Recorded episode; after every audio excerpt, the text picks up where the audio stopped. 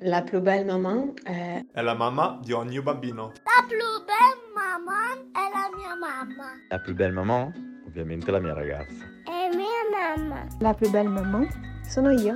È tua mamma. La più bella mamma sei tu, non vedi? La più bella maman sei tu. Benvenuta sul tuo podcast. Sono Natalia, la voce italiana della più belle maman, un podcast creato in Francia da Louise Goury. In questo spazio ci confrontiamo con donne che sono anche mamme e con professionisti dell'infanzia, perché il tuo ruolo di mamma è così importante per la società e perché ti meriti del tempo per te, ti offro un momento di condivisione per rendere più leggero il tuo quotidiano. E in questo trovo che sia il parto che la nascita che il bambino in sé siano davvero un, un ricordo e un monito a questa soglia che apre su un infinito, un'eternità che è che è molto più grande di quello che gli occhi e la logica possono afferrare.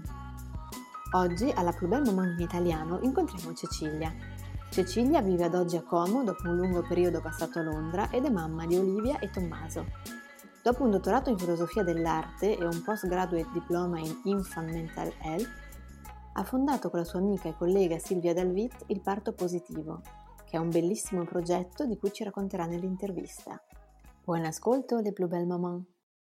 Buongiorno Cecilia. Buongiorno Natalia. Grazie di aver accettato di fare questa intervista per la Plus Belle Maman in italiano. Prima di iniziare la nostra chiacchierata, ti chiederei di presentarti brevemente alle nostre ascoltatrici. Beh, grazie a voi di avercelo proposto, mi fa molto piacere. Io sono Cecilia Antolini, sono mamma di due bambini, una a 12 anni e l'altro 7, cosa che mi sembra assolutamente incredibile. Eh, sono cofondatrice del Parto Positivo e codirettrice di Baby Brains. Benissimo, grazie mille. Collego subito per iniziare all'argomento della nostra intervista e ti vorrei fare una domanda che è legata alla tua formazione da filosofa, che è molto interessante. Come si può descrivere, come descriveresti il parto da un punto di vista filosofico? Cosa simboleggia in questo senso? Ah, che bellissima domanda, grazie. Eh, in realtà io penso che proprio il, il parto e la gravidanza in sé siano veramente un ricordo a tutti noi di essere quasi delle soglie metafisiche, intese proprio come qualche cosa che sta tra l'umano che vedi e eh, quello che invece non puoi, non puoi afferrare, che è l'essenza vera delle cose. E forse oltre che al parto in sé, eh, mi verrebbe voglia di pensare proprio alla nascita, nel senso che è mh, mm, veramente qualcosa che fa la mamma insieme al suo bambino. E da un punto di vista, se posso, filosofico, che poi se mi ascoltano il mio professore di dottorato mi farebbe molto ridere, però mi sembrerebbe veramente un invito che nella filosofia è molto presente, soprattutto nella filosofia dell'arte di cui io ero molto appassionata, a ricordare che ci sono nel mondo così tante cose che in realtà sono un'apertura a appunto un, un livello di esistenza molto più profondo e complesso eh, filosoficamente ci si interroga tantissimo, per esempio, sulle opere d'arte. Io invece vedo proprio nei bambini la stessa immensità e lo stesso mh, mm, interrogare eh, lo sguardo, questo, mh, mm, questo, essere qualcosa che sfugge al poter um, no? essere concettualizzato in maniera logica e razionale e chiuso in una definizione, cosa che alla nostra mentalità scientifica piace molto. E invece, mh, mhmm, appunto, la filosofia ci ricorda spesso che il mondo è molto più ampio e complesso da spiegare di quanto solo la logica può, eh, può ridurre. E in questo trovo che sia il parto che la nascita che il bambino in sé siano davvero un, un ricordo e un monito a questa soglia che apre su un infinito, un'eternità che è, che è molto più grande di quello che gli occhi e la logica possono afferrare. Bene, grazie mille. Tua... sì. Sì, sì, hai risposto benissimo. Ehm, come abbiamo detto nell'introduzione, eh, hai fondato con la tua amica Silvia Dalvit il Parto Positivo. Ci racconteresti un po' come è nato questo bel progetto tra di voi, insomma, come idea e a quali esigenze vuole rispondere? Che bello che me lo chiedi, adoro raccontare questa storia. Eh, questo progetto è nato per un caso fortuito eh, incredibile. Io ero a Londra dove appunto abitavo e Silvia era appena tornata a vivere lì dopo essere stata brevemente a Parigi, tra l'altro, eh, dove sei tu. E, ehm, che cercava su Facebook delle, eh, delle altre ragazze con cui fare yoga prenatale. Io all'epoca ero insegnante di hypnobirthing nel quartiere e ovviamente stavo sul gruppo Facebook del quartiere che a Londra è attivissimo facendo mm, molto, no, come si dice, phishing, tipo comparire e lanciare un piccolo, eh, così, una comunicazione di pubblicità, vabbè, esplicita ma non troppo. Quindi lei dice, mm, qualcuno vuole fare yoga con me? E io rispondo, ma se vuoi potresti fare anche hypnobirthing. e da questa cosa ci siamo conosciute, ma in maniera molto così informale, non so, ci siamo viste due volte così per due chiacchiere ed è stato incredibile come nel momento in cui ci siamo conosciute c'è stato proprio questo mh, quasi un riconoscersi e un aver di, di, cominciare a dire delle cose insieme. Ci siamo confrontate su alcuni temi e ci rendevamo proprio conto di quanto avessimo voglia di parlare alle mamme, condividere con più persone queste cose che tra me e lei ci raccontavamo. E, mh, lei era incintissima, stava per partorire e poco dopo sono tornata a trovarla e letteralmente il suo, il suo, terzo bambino aveva pochissime settimane e cominciavamo già a parlare di iniziare a scrivere insieme un blog. Per cui in realtà il parto positivo è nato proprio così, più che da un, um, un disegno di business uh, plan o qualcosa di molto concreto e pianificato, è nato proprio come un'esigenza di condivisione di eh, elementi, strumenti e riflessioni che noi trovavamo urgente condividere. E, e, effettivamente forse è stato questo slancio così spontaneo e mi permetto di dire genuino che ha poi permesso a questo progetto di crescere così tanto, nel senso che eh, c'era proprio un, un condividere non solo le informazioni, ma anche questo entusiasmo, questa voglia di, di, di, essere, di fare squadra con altre mamme, di, ehm, di dirsi cose che secondo noi era importantissimo condividere e che non trovavamo altrove. E in questa maniera così un po' incongrua e un po' mh, fortuita abbiamo iniziato a lavorare insieme e, ed è stato un percorso molto bello che, tu, che ora sta continuando e, e sta crescendo appunto col, col, confronto con tutte le altre persone che ci seguono e che si sono aggiunte alla nostra squadra, è andato molto oltre quello che, che ci aspettavamo di, di poter arrivare a fare. Bello, e mhmm, so che appunto è nato come un blog, però adesso fate anche delle formazioni sul campo in Italia, poi magari le farete anche in altri paesi, ma per, per il momento siete in Italia, giusto?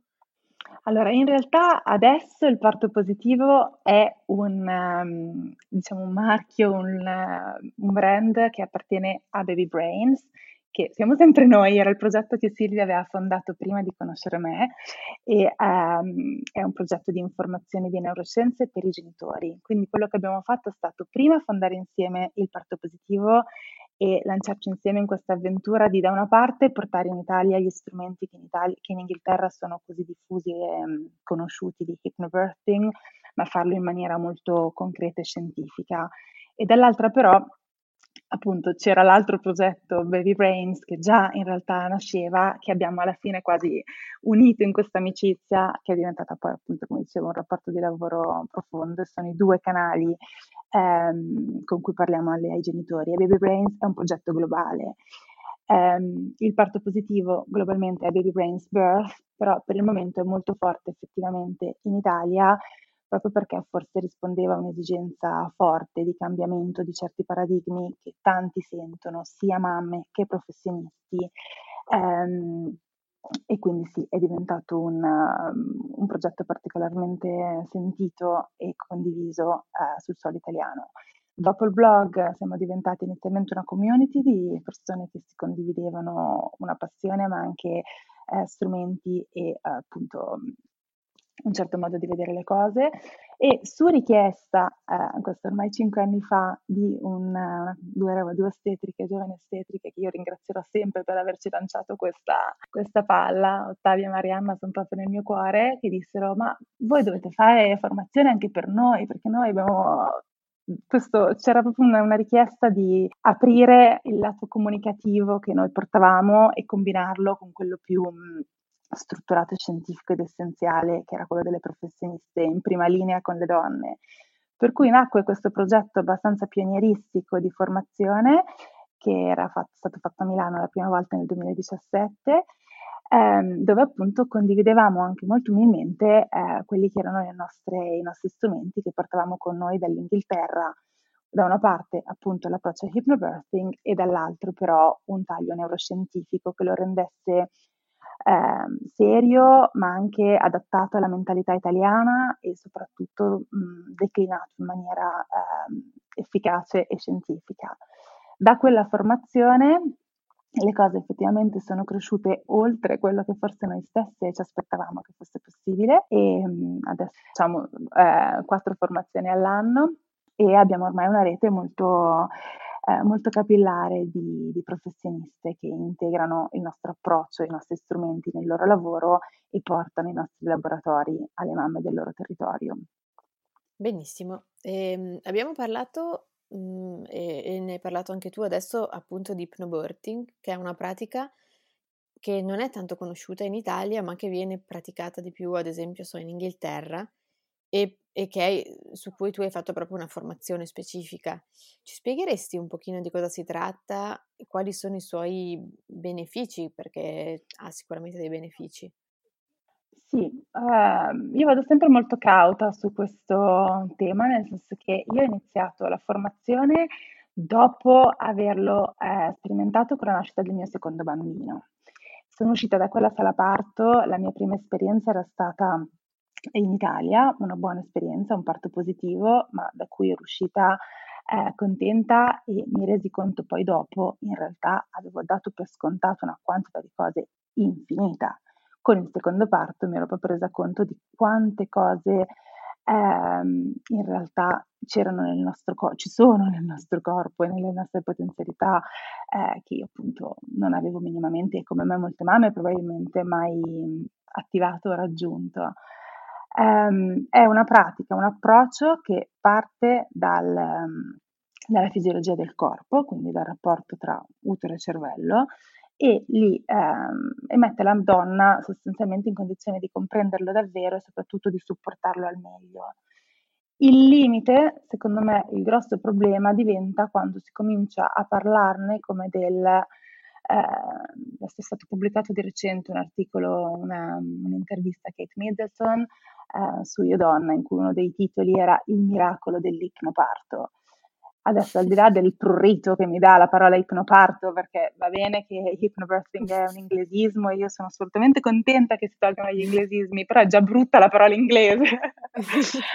eh, nel senso che no, ti crea un po' di, di sospetto, come dire, questo tipo di parole, però questo c'è il rischio di, di, vedere qualche cosa come una tecnica o qualche cosa che viene eh, insegnato dal di fuori. Invece il grande valore di questo approccio è il fatto che riattiva un tipo di consapevolezze che si traducono nella pratica, in cose che la mamma fa davvero e con lei chi l'accompagna. È proprio un uh, riattivare il corpo tramite esercizi di rilassamento profondo, ma non cose hippie, esoteriche, strampalate, è proprio un riabitare il corpo in maniera concreta, in maniera... Eh, anche la parola consapevole, sai, è sempre molto ambigua perché um, ti lascia sempre pensare, oh, cosa intendi? Sembra sempre una roba strana, che, mm, ma proprio nel senso che lo senti forte, lo senti tuo e lo senti che lo stai vivendo. Quindi, mm, ecco, la parola hypnobirthing in questo senso eh, trovo che sia un po' rischioso il fatto di considerarlo una tecnica, dall'altra parte se invece, come noi proponiamo, diventa un approccio e una pratica e soprattutto supportato in maniera solida da informazioni basate su ricerche di neuroscienze, quindi non ti verrò a parlare di legge d'attrazione, ma ti spiegherò cosa succede davvero nel tuo cervello quando tu interiorizzi alcune informazioni, questo può diventare veramente una nuova lente da cui guardare ehm, il parto e la propria esperienza, soprattutto la relazione col bambino.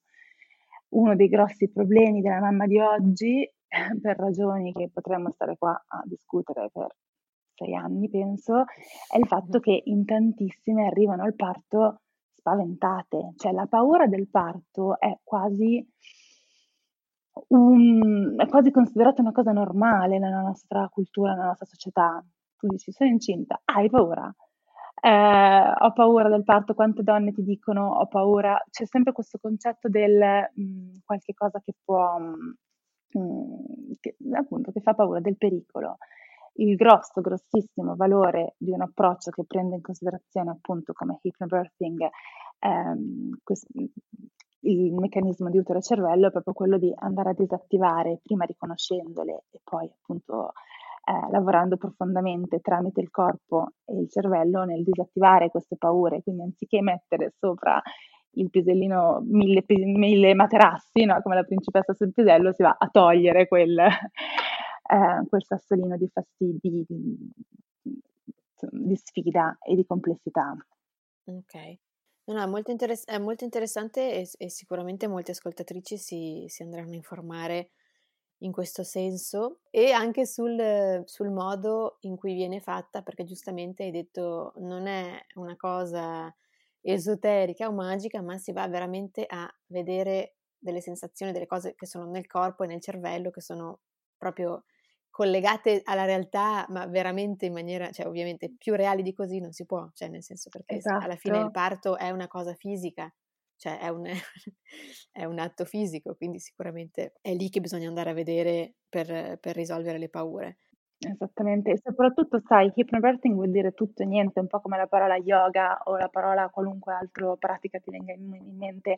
Ci sono tante scuole di pensiero e tanti mhmm, differenti modi di insegnarlo. Ormai è una cosa che nel mondo anglosassone esiste da ben oltre dieci anni eh, ed è assolutamente considerato mh, pratica comune anche negli ospedali pubblici, non è così innovativo e, e strampalato come suonano in Italia. E questo è Mh-mh. semplicemente perché sono pratiche che effettivamente quando la mamma capisce davvero si rende conto che non è, ehm, una cosa strana, ma è una cosa che funziona e effettivamente ha delle dei risultati molto positivi. Però appunto, come dicevo, ci sono vari modi di passarlo, di vederlo e di insegnarlo e quindi Mhmm, dipende poi molto da come viene vissuto e realmente, ehm, applicato dalla mamma stessa. Ci sono diversi studi che hanno provato a misurare se sia o meno efficace. C'è un post sul nostro blog che riassu li riassume in effetti si vede molto bene che quando si misura l'efficacia in termini solo di applicazione di una tecnica, in realtà gli studi ti dicono: "Sì, non funziona così tanto, non è tanto meglio che altre cose" quando invece gli studi ehm, guardano proprio il, il discorso dell'hypnobirthing come approccio di consapevolezza con corsi più articolati e più eh, appunto completi, lì si va a vedere che ha veramente cambiato il modo di eh, approcciare il parto sia della mamma che però a sua volta va a influenzare come viene assistita. Perché se tu hai capito che il vero nemico del parto è l'adrenalina e lo hai capito profondamente perché ti sei resa conto dentro di te davvero di quali sono i meccanismi degli ormoni dell'utero e del cervello che fanno sì che un parto possa funzionare in maniera più mm, sostenuta ed efficace oppure meno, allora ovviamente andrai ad influenzare in maniera molto solida e concreta anche il modo in cui viene assistita e non lo prenderai più così tanto passivamente, ma sarai tu stessa e col tuo compagno che ha capito anche lui questo tipo di meccanismo a cercare di essere assistita in un modo che lo supporta e lo supporta davvero, perché ehm, è proprio un discorso di comprendere come la tensione, la paura che noi abbiamo accumulato prima è in realtà qualcosa che poi va a riattivarsi durante il, il momento del parto ed è qualcosa che ha un, un effetto molto concreto e pratico su come quel parto continua un discorso molto complesso da mh, riassumere, però ti fa veramente capire come sia tutto l'approccio mh, che cambia il modo di viverlo e di prepararlo della mamma, del, di chi l'accompagna e dei professionisti che lavorano con lei. Certo. Nella seconda parte della nostra intervista ho pensato di approfittare della tua esperienza sul tema e di chiederti un po' quali pensi che siano i passaggi utili per una donna per arrivare il più consapevole possibile al momento del parto. E cerco di spiegarmi meglio, cioè quali sono le domande che si può fare una donna quando scopre che è incinta e gli arriva tipicamente quella, quella paura del parto di cui parlavi prima, che secondo me più o meno tutte hanno, o comunque ci si chiede se si ha paura o non si ha paura, ci si iniziano a fare delle domande. Quali sono do- le domande che possono aiutare invece, piuttosto che pensare perché ho paura, non so. Sì, è proprio l'approccio giusto che questa cosa che tu proponi del dirsi cosa mi devo chiedere, a quali domande devo rispondere prima ancora di cominciare a cercare ossessivamente devo andare là, devo fare questo, devo applicare tutta la lista di cose che mi hanno detto che devo fare, no? Eh, ed è proprio questo partire dal chiedersi cosa c'è dove sono io e cosa c'è dentro di me, inteso come tutto il mio corpo, eh, non solo il bambino, che sta accadendo. Un, proprio un partire da guardare ehm, quante cose si danno per scontate e in realtà eh, ci si dimentica. Un, un esempio pratico che facciamo sempre è proprio un po' il nostro punto di partenza dei nostri laboratori, che è la domanda cos'è l'utero? E eh, è proprio l'esempio tipico di quella domanda che ci si dimentica di fare. Nel senso che si parte in gravidanza a cominciare a dire dovrò pensare a eh, dove partorire, cosa fare, bla bla bla, e magari non si è avuto un momento per capire davvero che cos'è quella parte di corpo che sta lavorando con me e intorno al mio bambino. È un esempio tipico per dire proprio il, il numero di cose che ci dimentichiamo di guardare. Un altro tipo di domanda, secondo me, essenziale da porsi è le varie limitazioni, le varie cose che io sono convinta di non poter fare o che non sono un'opzione eh, lo sono davvero o di nuovo sto dando per scontato, mi sto mettendo dei paletti eh, che in realtà sono totalmente inesistenti. Questa è una cosa tipica poi per tutta la maternità, ci sono tutta una, una serie di atteggiamenti nei confronti del bambino che si dà per scontato di dovere o non dover fare. In realtà appunto tutta una serie di paletti che eh, a guardare bene vengono più da una serie di aspettative più o meno implicite date da non saprei dirti cosa, date da un, un, folklore sociale o un atteggiamento totalmente ehm, condiviso senza che mai sia stato messo in discussione. Noi abbiamo provato con il nostro libro I miei quattro trimestri a dare proprio quello che, come stavi dicendo tu, cosa può fare una risposta al che tipo di eh, domanda una, una una mamma può cominciare a farsi durante la gravidanza e abbiamo proposto uh, un esercizio di positività a settimana basato o su pratiche di hypnobirthing o su uh, un'osservazione di se stessa e di, di noi stesse e della situazione. E l'idea è proprio questa, ogni settimana di darsi uno spazio in cui provare a mm, ritagliare del tempo per conoscere, capire e praticare in maniera più, più consapevole il proprio, rapporto con se stessa e col corpo. Ok, ehm, quindi il libro sicuramente può essere uno strumento molto interessante. Una cosa che ti volevo chiedere più nello specifico riguarda invece le paure. C'è anche un articolo sul vostro blog, se non mi ricordo male, eh, non mi ricordo se si chiama tipo Le tigri dai denti da sciabola, qualcosa del genere, che, ti va, che va a stanare alcune delle paure più mh, tipiche che riguardano un parto e spesso magari non sono neanche le nostre vere paure, no? Ci sono delle paure che sono delle paure condivise, che sono paure sociali e magari non sono le vere paure reali che stanno della singola donna. Non so se questa cosa ti, ti suona, insomma.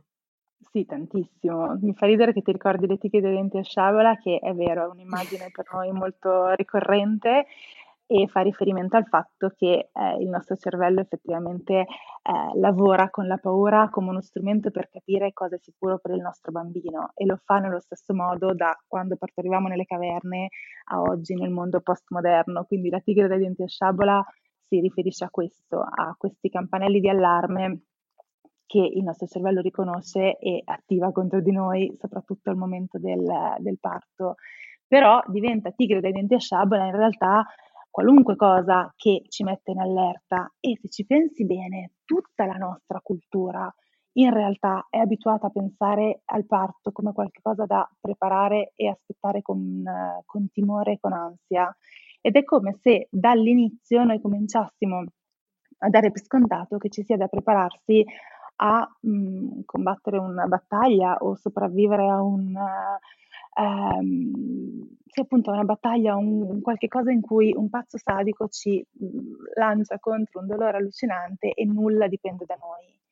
In realtà, se lo si va a smontare proprio, tutti quei piccoli campanelli d'allarme possono diventare degli strumenti da cui partire proprio per riattivare invece una visione positiva. Quindi se io prendo quella paura e la reattivo come un, dico un'affermazione positiva, un ok, da qui devo partire per farlo diventare qualcosa di invece concreto per me, quindi non so, l'esempio può essere eh, ho paura delle contrazioni e invece penso il mio corpo è potente, so cosa devo fare. Questo significa che ho capito davvero che cosa eh, stava facendo il mio corpo e mi sono davvero informata mm, profondamente e eh, seriamente su cosa posso fare io per supportarlo e ogni singolo di questi timori e di queste mh, insicurezze, che poi derivano di nuovo tutte un po' o da come è stato assistito il parto negli ultimi decenni, oppure da quella paura anche comprensibilissima di essere un essere umano con dentro un altro essere umano,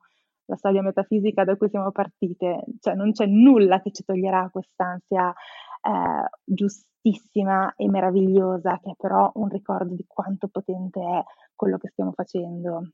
Ok, quindi diciamo che un, un po' di ansia fisiologica magari può aiutare anche nel momento del parto, invece ci sono tutta una serie di paure che si possono andare piano piano a, come dire, a scandagliare per vedere che cosa c'è sotto e lavorare su degli aspetti che, cioè le paure potrebbero indicarci degli aspetti che sono importanti per noi, ad esempio per il parto, no? Esatto, e, ehm tantissimo. E se ci pensi, un, il fatto di esserne così spaventate deriva tanto anche dall'atteggiamento molto comune di delega rispetto al parto, per cui noi abbiamo questa sensazione, io non ne so nulla, non è una cosa eh, che veramente ho capito profondamente, cerco l'esperto più esperto possibile che possa in qualche maniera farmi sentire al sicuro, cioè questo delegare ad altri il, ehm, eh, come si dice, il, il proteggere e l'occuparsi di questa cosa.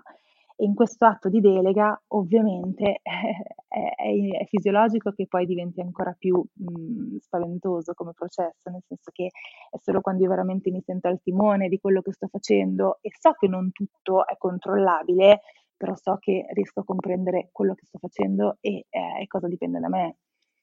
Certo, questo è molto importante e, e mi, mi, ricollego a questa cosa e ti chiederei quali sono, eh, secondo la vostra esperienza, appunto, le condizioni più favorevoli perché un parto vada nel migliore dei modi, perché io so che ci sono, anche proprio a livello di studi che sono stati fatti sul cervello, ci sono delle condizioni che aiutano il parto e delle condizioni che invece lo ostacolano in un certo modo o comunque lo rendono più difficile. Hmm. Comincerei col definire il migliore dei modi, nel senso che il migliore dei modi non è un parto vaginale o naturale, e i due termini non sempre si equivalgono. Eh, il migliore dei modi è quello per cui mamma e bambino non solo stanno bene, ma escono dalla sala parto mh, mm, rinforzati e, eh, e con quella potenza e quella forza che solo una donna che esce dalla sala parto, comunque sia nato il suo bambino, eh, può, può, avere. È proprio questo senso di, di, forza e di un'esperienza che ti ha, ti ha dato una spinta verso quella vita che state iniziando insieme e non dipende da dove è uscito un bambino. Un parto positivo non è per forza un parto naturale.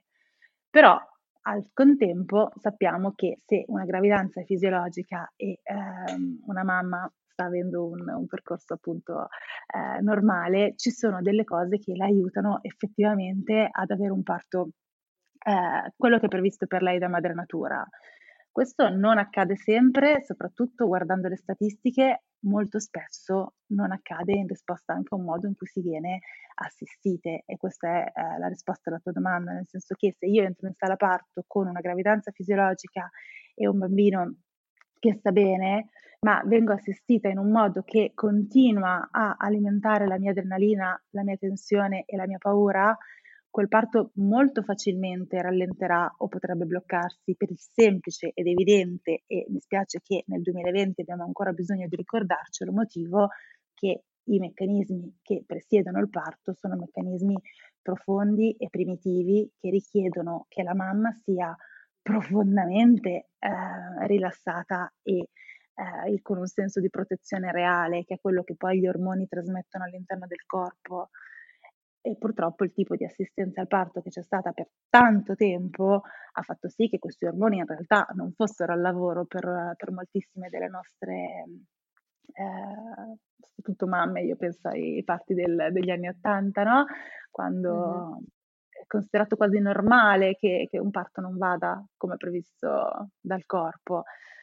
Eh, e quindi questo è veramente il, il, la cosa su cui, su, da cui non si può prescindere. C'è la, eh, questo meccanismo così, così, primitivo che o viene supportato o viene ostacolato e eh, riconoscerlo, saperlo, rendersi conto che comincia dal giorno 1, dal momento in cui abbiamo fatto il test di gravidanza, questo preparare a rilasciare il bambino in questo modo così profondo e, e supportato da una calma e una, eh, un rilassamento profondo interno. Ho detto profondo abbastanza volte nella stessa frase perché è veramente una questione eh, di, sì, di sì. laggiù dove non puoi, non puoi mentire, dove il corpo è il corpo, non è quello che pensi, non è quello che pensi di sapere, ma è quello che il corpo fa in maniera completamente irriflessa. Quindi ma l'unico... Certo, quindi... No, dicevo appunto che l'unico, come dire, l'unica cosa che veramente è necessaria perché vada quello che tu dici in miliardi di modi, nel senso che quello che è previsto dal corpo accada è proprio questo supportare un reale eh, un'altra parola che purtroppo è solo inglese, ma eh, rende veramente l'idea l'empowerment, quel senso di essere potenti, ma perché si sa che cosa si sta facendo eh, della donna. Ok, quindi a livello pratico, ovviamente poi da caso a caso dipende, ma mi viene in mente in una sala parto di un ospedale che ci siano delle cose che possono essere importanti, ad esempio che non circolino tante persone, che non, non so, che non ci sia casino, che la mamma sia lasciata libera di, di, di prendersi il suo tempo, no? Ci sono delle eh, cose anche sì, proprio banali è così. Quasi, mhmm, quasi sconvolgente che abbiamo bisogno di dirlo e, um, e sì, è esattamente questo il problema. Noi abbiamo creato un ambiente di supporto al parto che sì tentava di um, e, e, lo ha fatto in maniera di grande successo il, il fatto di eh, risolvere alcuni problemi che una piccola percentuale di donne può avere, però l'abbiamo mm-hmm. fatto al prezzo di trattare tutte come se fossero malate, tutte come se sì, fossero sì. parti bisognose di intervento. E il, il punto principale è che assolutamente è meraviglioso raccogliere la sicurezza che la medicina ci dà, che è stupendo, cioè un, è un privilegio infinito quello oggi di poter avere accesso a così tanta eh, sapienza e eh, conoscenza. Però sull'altare certo. della sapienza abbiamo veramente sacrificato tutta la bellezza. Un parto mm-hmm. assistito con dolcezza, un parto assistito in maniera rispettosa, non è un parto meno sicuro. Un parto assistito con dolcezza in maniera rispettosa, anzi, supporta quel sistema interno della mamma in maniera anche da un, un, un supporto concreto alla sua, alla sua, efficacia, alla sua efficienza.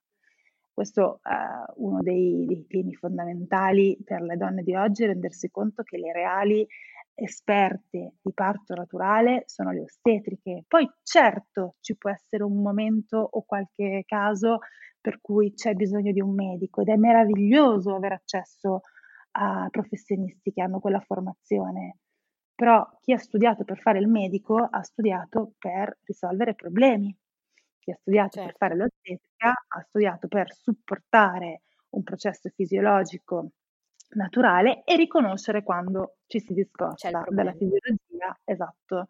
Però quel tipo di consapevolezza, non è consapevolezza, è sapere profondo e professionale che è uno studio ehm, veramente come dire, cioè una cosa concreta. Io ricordo quando mi sono sì. spostata in Inghilterra, per me era spaventoso che ad assistere al parto ci fossero solo le ostetriche.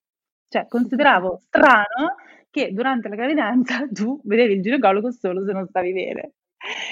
E invece è proprio, mi sono resa conto di questa cosa che ci portiamo addosso. Noi quando aspettiamo un bambino siamo al massimo della potenza della eh, salute di una donna. Poi, come in tutti i casi della vita, ci può essere un momento in cui hai bisogno di eh, essere assistito in maniera perché c'è qualche cosa di cui hai bisogno, ma è il tipo di assistenza che ti permette di dare quel, di fare quel, quel pezzo di strada che, che, richiede tutta la tua potenza e la tua salute. Siamo Ehm, sai, si discute molto, è sempre molto delicato ecco, questo tema, però ehm, effettivamente il parto è l'unico momento della vita in cui andiamo in ospedale a fare una cosa che è sana, non siamo malate. Poi non dico che non si deve andare in ospedale, ci mancherebbe altro, è una scelta, un'opzione ehm, che è meraviglioso avere, però non andiamo perché stiamo malate, e di nuovo torniamo a come ragiona il cervello, non ragiona, come reagisce il cervello profondamente, questo senso di delega o di